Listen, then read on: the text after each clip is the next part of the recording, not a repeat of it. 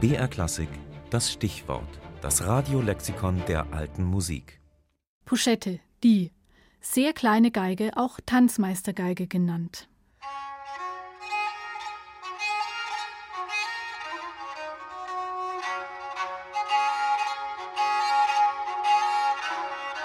Ich zog meine Geige aus der Tasche und spielte schnell einen lustigen Ländler auf. Als ich aber so bis zur Linde gekommen war und mich mit dem Rücken dran lehnte und immerfort spielte, da ging ein heimliches Rumoren und Gewisper unter den jungen Leuten, und ehe ich's mich versah, schwenkte sich das junge Bauernvolk tüchtig um mich herum.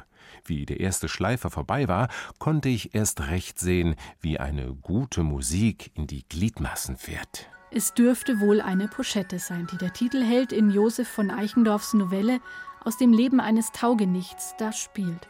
Eine kleine Geige, die sich problemlos in die Tasche stecken lässt und auf der meist fröhliche Tanzmelodien gestrichen werden.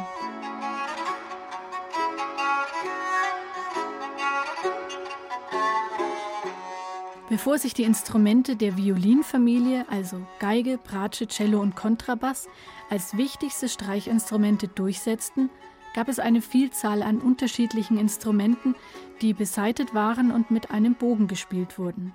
Die einen fanden großen Gefallen bei Spielern, Komponisten und Theoretikern, die anderen weniger. Die Pochette polarisierte. Die heisere und heimliche Strohfiddel gallisch Posch, italienisch Brettviolen, haben sich den Tanzmeistern gänzlich appropriiert. Johann Mattheson beschreibt 1713 in seinem Buch das neu eröffnete Orchestre zahlreiche Instrumente. Und die Pochette gefällt ihm offensichtlich nicht sonderlich gut. Er bemängelt das fehlende Klangvolumen. Die Pochette ist deutlich kleiner gebaut als eine Geige, etwa 40 cm lang, und auch bei der Anzahl der Saiten gibt es einen Unterschied.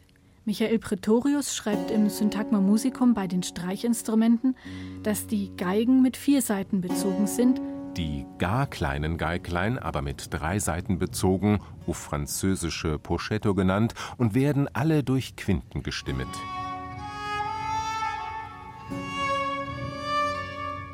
Man kann mehrere Typen der Pochette unterscheiden. Da gibt es welche mit birnenförmigem Korpus, oft mit nur drei Seiten. Und da gibt es solche mit bootsförmigem Korpus und vier Seiten. Auch die Geigenform existiert. Diese Instrumente wirken seltsam unproportioniert. Hals und Kopf sind, im Vergleich mit normal großen Geigen, zu wuchtig auf dem kleinen Korpus. Sogar solche mit zusätzlichen Resonanzseiten wurden gebaut und dann als Pochette d'amour bezeichnet.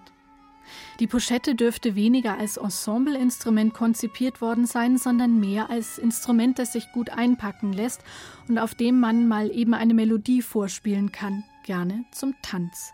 Eine festgelegte Stimmhöhe gibt es daher wohl nicht für die Pochette. Der Name wurde aus dem Französischen entliehen und ist die Verkleinerungsform für Tasche. Die geringe Größe kann als Nachteil angesehen werden, wenn man ein Instrument mit vollem Klang will. Leopold Mozart sieht daran aber eher einen Vorteil.